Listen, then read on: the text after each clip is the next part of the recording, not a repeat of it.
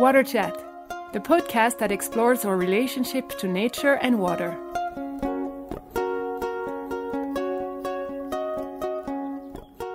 My next guest, Barbara Urbasio, is Italian. She has a very interesting and diverse path. She studied business, but ended up also studying art and even acting, and decided to bring everything she had learned from her artistic studies into the business world. She's the founder in France of Sensi Atelier, which are sensory labs performed in companies. But Barbara does many, many other things. Barbara was uh, born on, on an Italian island, the island of Elbe, with a very strong connection to water. And she recently decided to travel the world to meet and film people that she calls aqua heroes. So people who are involved one way or another in the protection of water. She directed a documentary film called Aquamour, which is an extremely inspiring overview of what is being done around the world for water preservation. So let's hear more about Barbara's adventures because they're pretty original and unique.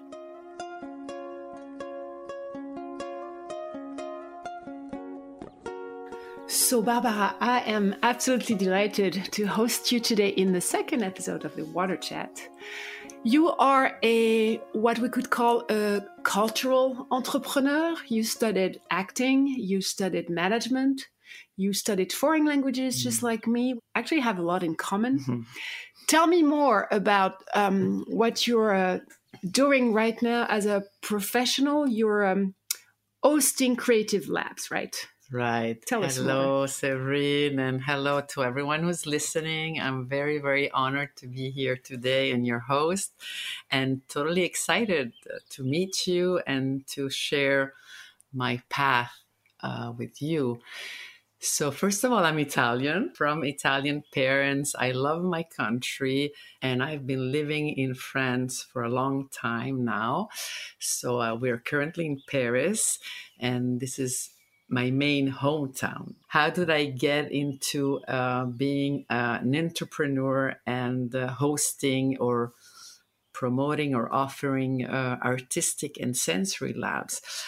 I come from a family where art and nature is very present. My father today is actually a painter and artist, and so was my grandfather and but my father was also a businessman and a manager. And when i chose to do my studies he wanted me to do the beaux-arts. And i was like no i want to be a businesswoman you know? I don't want to be an artist at this point. So i chose another path. At that time i we had just arrived in paris. I decided to do more classic studies with universities. I entered actually Dauphine, and I was in you know management. Then I went on with Sciences Po Paris, and that was international relation. And then I won um, a scholarship to go and do an MBA in the United States. And here I was with you know all my diplomas, and I just entered the path to the corporate world as a marketing and later on a communication manager. But life. Because there's a but. Yeah life, life, brought me a different path to go back to the artistic world. You know there were like some very important and now i can talk about it the first um, accident of my life actually was a car accident. I was in the desert and where no water is there and i had this car accident which was pretty severe because I I was in a coma for like 24 hours and I broke my neck and lots of parts of me. And as I got better and I started going back to work, I was you know technically healed. I think a part of me was not healed, which was my, my soul. And I got at some point I got attracted occasionally by trying a theater class and there i can tell you this is how I, I i was born again. I felt like you know being on stage and learning how to act i could find back my personality and i could find different things about you know life. Because when you come back from a coma you know you're like starting anew. You don't have anymore your shield protecting you. So everything you have learned, it's gone. So when you go back in the body of, you know, a woman back to work, you don't have that shield protecting you and you're ultra sensitive. This is what happened to me. It was as if I didn't have any skin protecting. Me. So I could feel everything. I could feel, you know, higher and stronger emotion. And going to the theater just helped me uh, learn more about life. You know, theater, it's like uh, a laboratory of life. So this, it was my first contact with the art. And I can tell you, anybody who's listening, if you haven't tried, you know, doing some acting and improv, just do it because it's worth it. It's that sounds very familiar. right for you, Celine, it is. And so that was the first, but um, nothing really uh, pushed me to pursue on that uh, path. All that the arts can tell you about yourself, and I said, this is, could be so interesting if we could bring these experiences in the world of corporation and business. And that's what you did. You you brought creativity into the corporate world through your Sensi workshops. Exactly, right? Sensi Atelier Art Sharing story, freeing your voice, learning how to do a siesta, meditating, developing taste, dancing batucada. I mean, it's so eclectic. There are so many different skills and so many different ways of being creative that um, you're trying to introduce the corporate world to through your workshops. Sensi is it's a very special word. It's Italian. It's the Italian word for senses. It implies, of course, our five senses, which we rarely use, but we are this is what connects us with the world, the world around us. But it also means the sense. What is the meaning that you give to your action? And it also means the sense as a direction. And the senses like, yeah, the like sensory. taste yeah, yeah. and this is the first sound meaning. and the, touch. the five senses, the sense as a meaning and the sense of the direction. So this word is very important because what I found out is that especially in the corporate world, we are disconnected to our senses. So we are not anymore in contact with ourselves. The first thing you need to do as a leader, as a manager, or anybody in this world, it's to be connected with your body the body is our temple. If your body is good, your mind is going to be good. And we don't teach this enough to the kids and we don't teach this enough to the, you know, adults. Adults, they just think everything goes with the mind, you know, and they just have to work and they don't want to take time to do naps. They don't want to take time to eat properly. They don't want to take time to dance and do other things. But our body, needs this healing, needs this special attention. And you get this from the arts because, of course, you know that when you're playing, you're doing all the exercises as an actor, but your body has to move. This is when you can relate with the other. As a good manager, you have to be receptive to who is in front of you your team, your leaders, the people talking with you, you have to be able to listen. Listening if you're not responding. a good observer, if you're not a good listener, you're not a good actor. This is exactly what you have to do as a good manager and leader. So you can learn this from arts. And of course, and also what you can learn from the artistic touch. It's all of this, but it's also about the beauty. And this is what I want to bring more into this world this beauty that we need, you know, this beauty that gives us hope, that give us love, that give us the energy. And we miss this so much at work. I found out that people were just so much like robots, you know, cutting themselves of emotion, not trying to create special relationship. People are suffering from not enough love, you know. So let's learn how to give love to the others. It's not so hard. And to ourselves first. Yes. And that goes number one. Exactly. Being connected to our needs and our and what's going on in our bodies, right? Totally. That's, yes. So how did you go then from leading uh, labs, Sensi Labs, to directing an amazing movie, and now we're doing the connection with water, Aquamour. Aquamour actually is a project that we created with my um, sweetheart, your lover, my your lover amour. and my amour, my big amour, Stéphane. So it's a, it's it's really a project. Uh, started as a personal project, but the path where it led us to it's it's uh, actually for those who are listening, Aquamour is a world travel. Uh, looking for stories on water, how people who we don't know, unknown people protect, save, celebrate, honor water around the world. We were curious of going to find these invisible people and then trying to put, give them their voice and give them just a way to inspire ourselves and other people to do the same thing. But first of all, just let me tell you that why this came. It's because, um, first of all, the water element, it's for me very important, but also for Stefan. He's from Brittany, and we share this passion for the water element since our childhood. Um, I also didn't mention, but I lived uh, for four years in the desert in Kuwait, and so I saw what it was as a teenager when you you know open a tap water and it's just muddy and you don't have water you don't drink water so you miss water. You don't have gardens i mean how old were you when you were living in, in teenager. Kuwait? i was between 12 and 15 and this is so it was very impactful to me coming from at the time i was coming from italy you know where you drink the tap water. But already in my island isola d'elba we did experience in summertime months with no water because all of a sudden month of august you have extra people coming to the island. So sometimes it did happen that for a month we could not take a shower, we could not drink water. So I, I, I was already connected with this scarcity problem of water preciosity. And on the other side, just the beauty of being next to water and in water. And this we share with Stefan. We really love to be inside the water. We talk about of how good you feel when you're just looking at the water, when you're listening with the water, when you touch the water.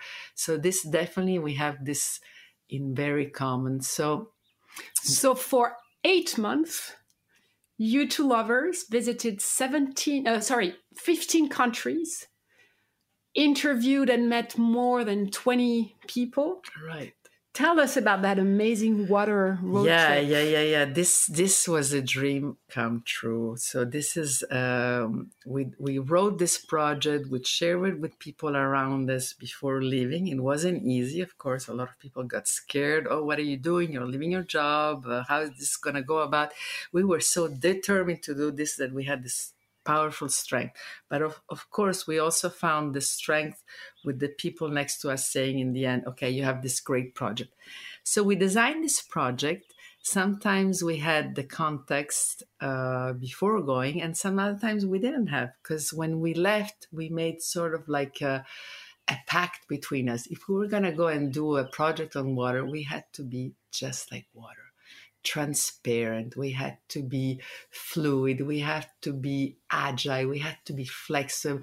We just had to follow the water. This was our pact. Whatever happens, we have a plan, but all of a sudden, if we're going to meet something else, and better, we have to be open and just flow. We want kind of water to be like our teacher. So we had this plan, and uh, we knew we wanted to start with Israel because we had met someone fantastic who wrote a book on, on Israel and water, because water is very important, of course, for this country, which doesn't naturally have water. And we loved this book because it was more on how could water become a factor of peace instead of war. As you know, especially in this country, we always mention the fact that water has become, you know, we're going to have the third world war about water and this and that. And we like this point of view and say, why don't we look at things differently? How could water become a peace factor?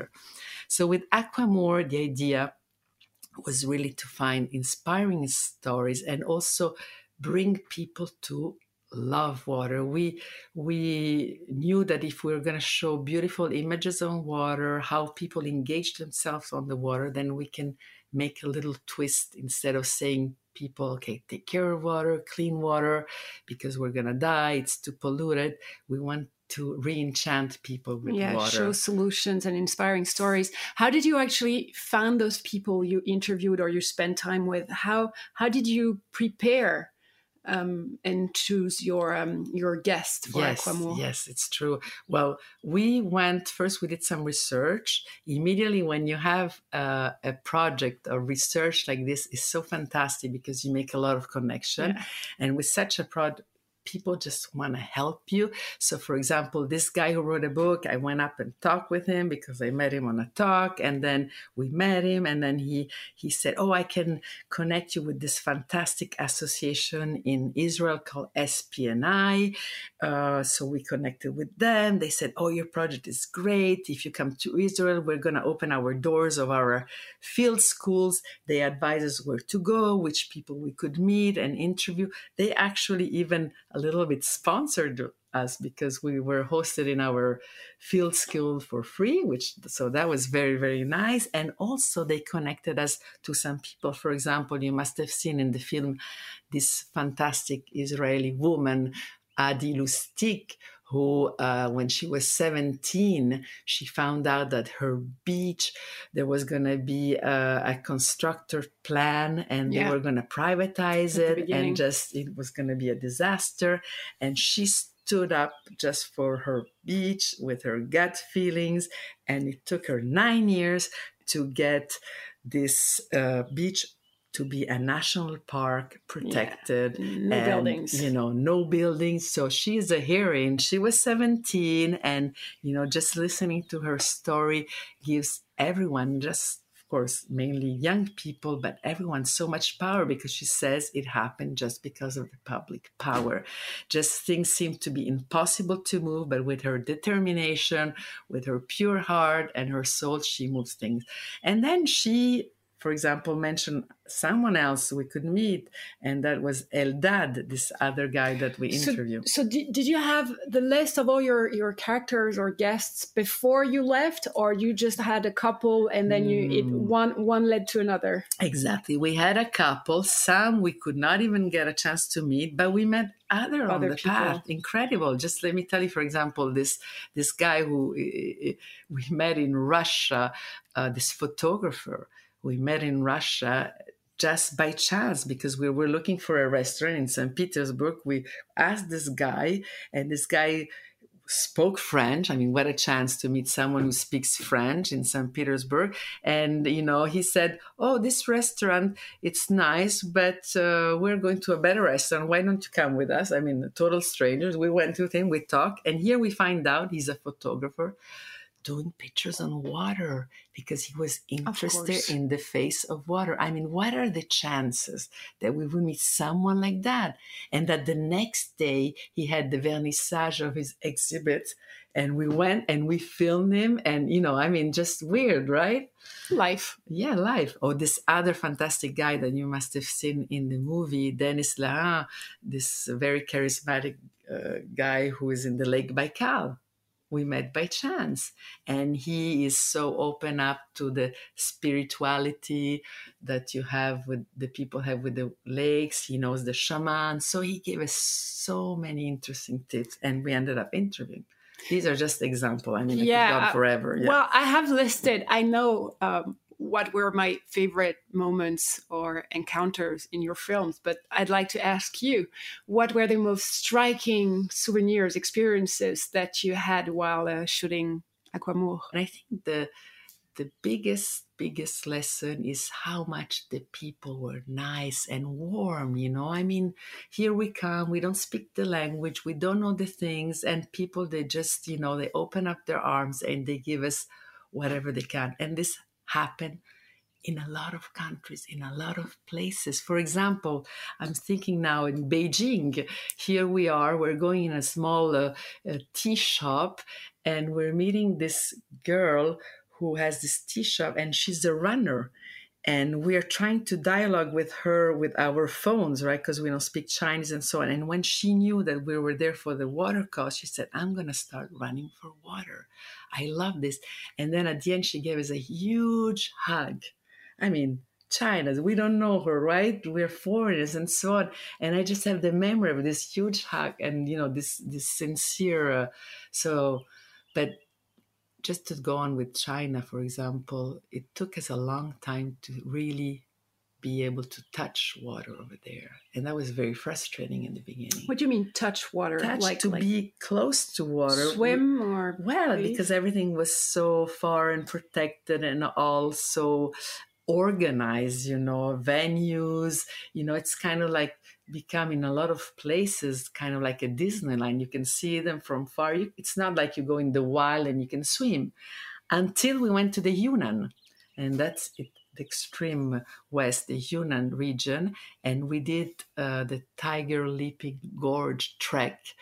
So that was the first time we were actually walking in nature and it was not organized, you know, with special tracks and things for tourists. We were in the wild, we were backpacks. And after two days of walk, we finally got to this river, the, the river gorge, the Tiger Leaping River Gorge. And I got so emotional seeing the water running in such a powerful way in this gorge.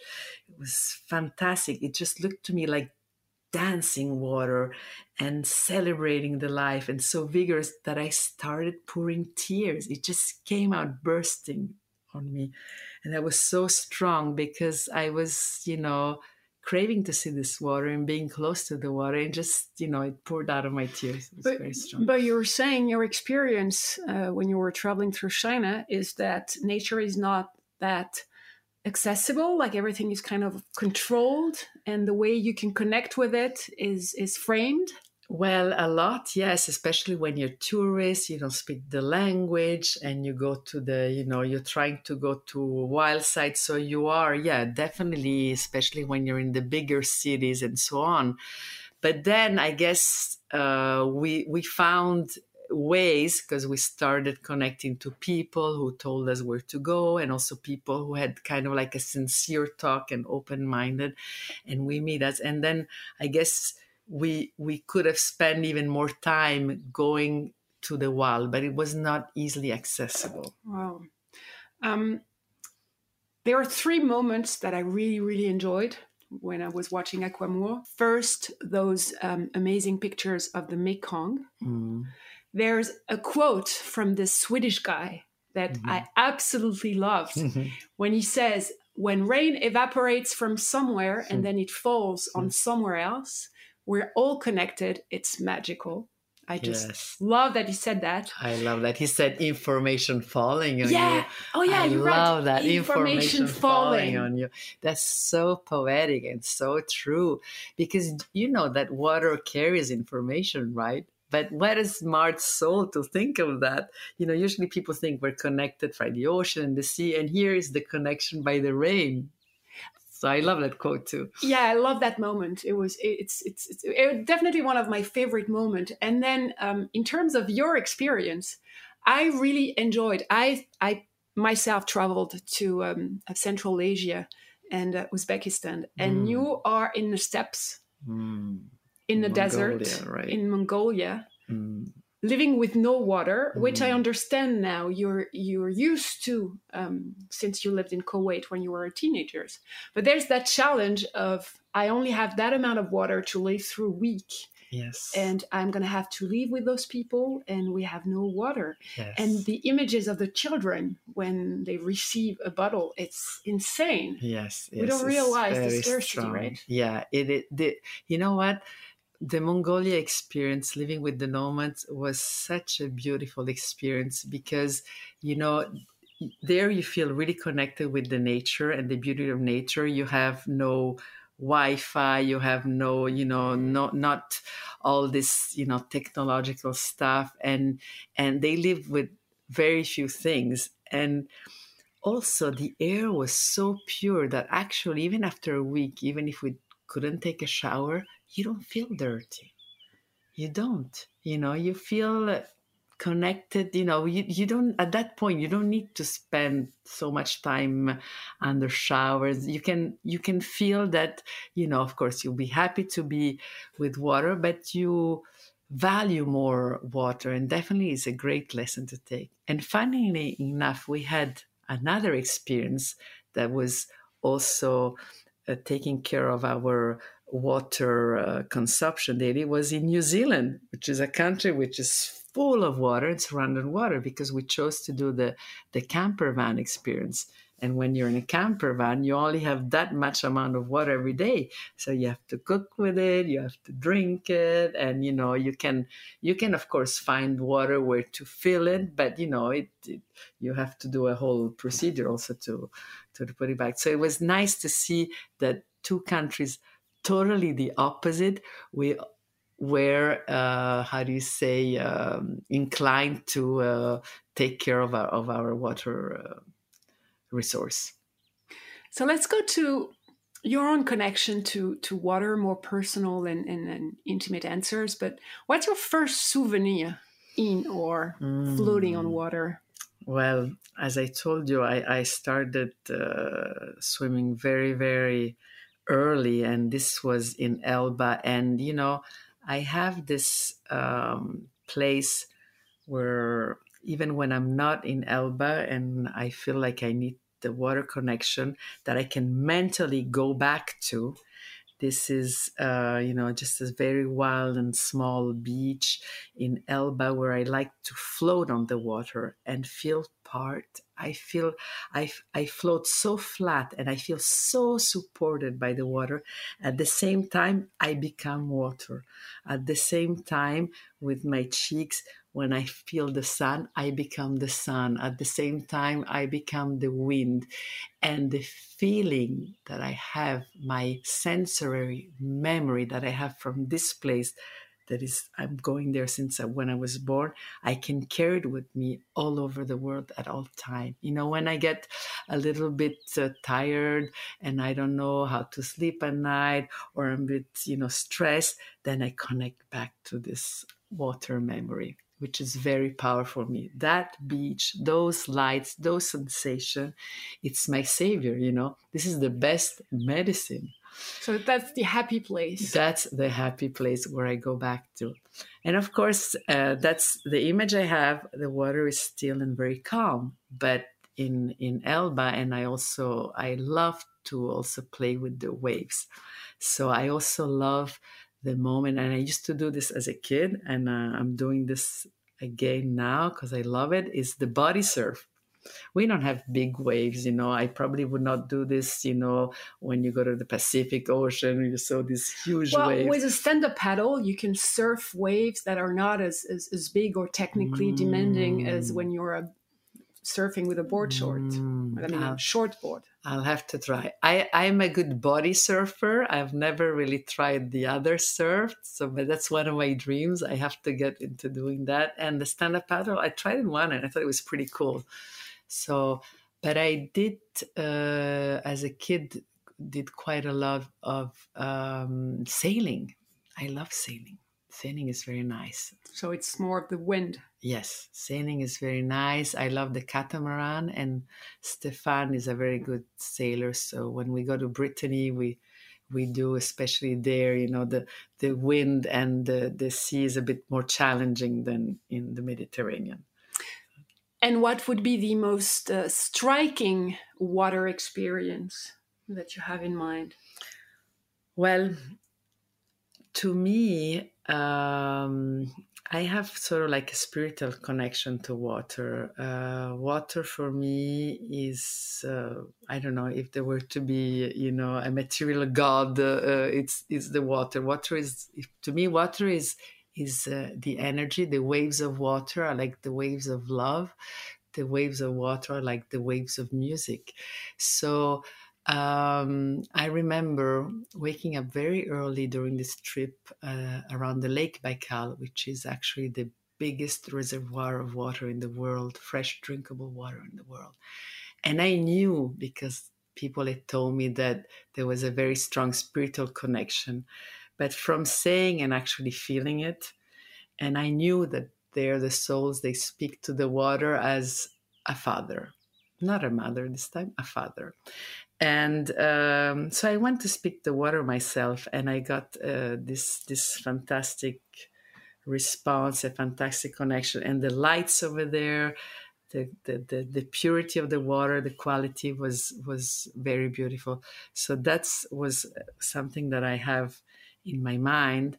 And during the trip, also the the Aquamour tri- trip, I got another huge connection, and that was in uh, New Zealand in the Pupu Spring. Those are the springs that are preserved by the Maori uh, tribe, so you cannot touch this water. But like you're not allowed. You're not allowed. It's, it's totally sacred. It's totally sacred preserved. So we had aimed to go and see this water because we heard about it and we were very excited to see it. When we saw this place, the color of the water, there is an image in the film at some point, and um, I started reading the the poem that uh, the, the, this tribe Maori tribe wrote. Just I just wanted to read it in front of the water, and at some point I got such a big burst of emotion, tears. You know, uh, it's just this connection of being with water for me is the connection to be where we come from but our, our origin our source. And it's so so so powerful. You use the word um, that i like a lot to describe your connection to water but maybe we can go uh, slightly further. You said support. The water is supporting you.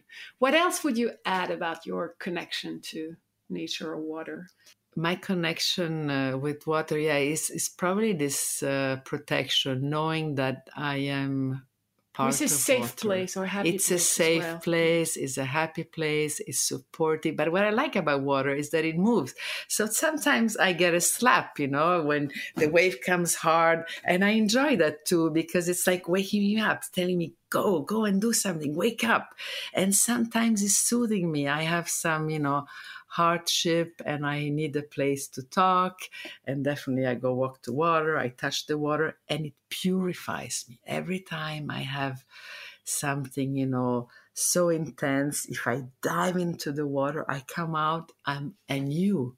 So it's a place where it cleans your soul, where it, you can be born again and start something new. It gives you lots of fantastic energy and encouragement. What I've learned actually now, and I started for this was during our world trip, is the connection with cold, freezing water. Twice we went to swim in glacier water. Very spe- specific, right? Wow. Physical la- sensation. The last time was in Ushuaia in Patagonia in the Lake Esmeralda. I mean, I don't know how cold was that water. I actually was inside this water i came out. So I, ever since then i started taking cold showers. And this is so powerful god it's really really powerful i did that on the 1st of january a couple of years ago in the in the fjord in oslo mm. um, it was minus two degrees mm. it's a very very specific physical sensation it's actually super warm mm-hmm. but i don't know for some reason it calms you down like your heartbeat mm. just mm-hmm. slows down yeah and and i don't know it's hard to explain right? Yeah. there's something electric about it it is. and then it wires you di- differently. Yeah it gives so much energy my god. So going back to your connection to nature when i listen to you it's a bit like a good friend right? Like somebody who's there for you when you need it but somebody who slaps you in the face when you need a wake up call. The water, yeah, yeah. I was taking the water, yeah. The connection with nature for me is very, very strong. I mean, and especially the water and the trees. But then again, the trees are connected with water. They are part of the water cycle. I mean, the trees are thanks to the trees that the water evaporates, and you know, and the water comes back. So it's part of the cycle. But now more ever after this trip, one of my big dreams and wishes is to live in nature next to water. And I'm going to make this happen. What are, according to you, the priorities to consider for the protection mm. of our hmm. planet and surroundings? Yeah, to me, the priority is really to start education with the young people and actually all the ages. But the first thing is to really, you know, going back to the learning how to love yourself, love your inside water, take care of what's inside you and take care of what's outside you. So we really need to connect to the nature, and we are nature. We need to remember we are part of nature. We have nature inside us. We, and I think that we have disconnected more and more and totally with nature. So we just have to teach back, just like what you're doing with your organization. You're trying to bring people uh, doesn't matter how old they are back to loving the water this is what we're trying to do with aquamour this is what i'm doing a little bit with sensi atelier in the corporate world with the creative attitude book in the corporate world is going back of taking care of ourselves so to me the priority it's we need to wake up to that we need to wake up to this call that it's not too late to start doing now. You know, we have to and it's not up, selfish uh, to take care of oneself. Not at all. This is so important because this is when you when you're feeling good, then you can be good to the other people and to spread the love uh, beside you. I think that people who are doing uh, bad action is because they have not received the love at the right right time and they have been just going on the wrong path, you know, and so it's very important that we start doing this spiral, uh, virtual spiral of creativity, of love, of uh, being in connection with nature again. So let's go back to the nature. Let's go back to finding out, you know, how nature works, how we can uh, put more nature in our daily life with the food that we use, with the images that we look, with the things that we hear. We have to also try to nourish ourselves with also more beautiful and uh, poetry. So I guess you have just answered my next question. What is the message that you would like to give to future generations? Well, future generation is love water, love life, care about yourself, and care about the others. That's very important. Start loving nature. Love yourself, love nature. Love yourself. Yes. I'd say that first, but Yes, yes. what is this the natural skill that you would like to have if you were an if you could be an animal like Ooh, anything? oh my what God. would be the, uh, Okay, the I- fantasy? Yeah, yeah, yeah. I would see myself as a seahorse with wings, so I could be living underwater. And I love seahorses; they're so pretty and so gracious. They're so perfect. And then I could eventually sometimes fly up in the sky and think, see things from above too. You know? Okay, so, that, So- that's where I see the Italian woman. She just doesn't want to have only one skill; she wants them all. Well, that you want to be on the water, but you want to be able to fly as of well. course, you A need to fly. flying seahorse. You're Flying flying seahorse. That would be beautiful. Yeah, I could be happy about that. Un hippocampe volant. What? How do you say that in Italian? Uh, allora, un cavalluccio marino volante. Cavalluccio marino volante. Sì, Grazie mille, Barbara. è stato un grande piacere stare con te. Grazie a te. Grazie mille.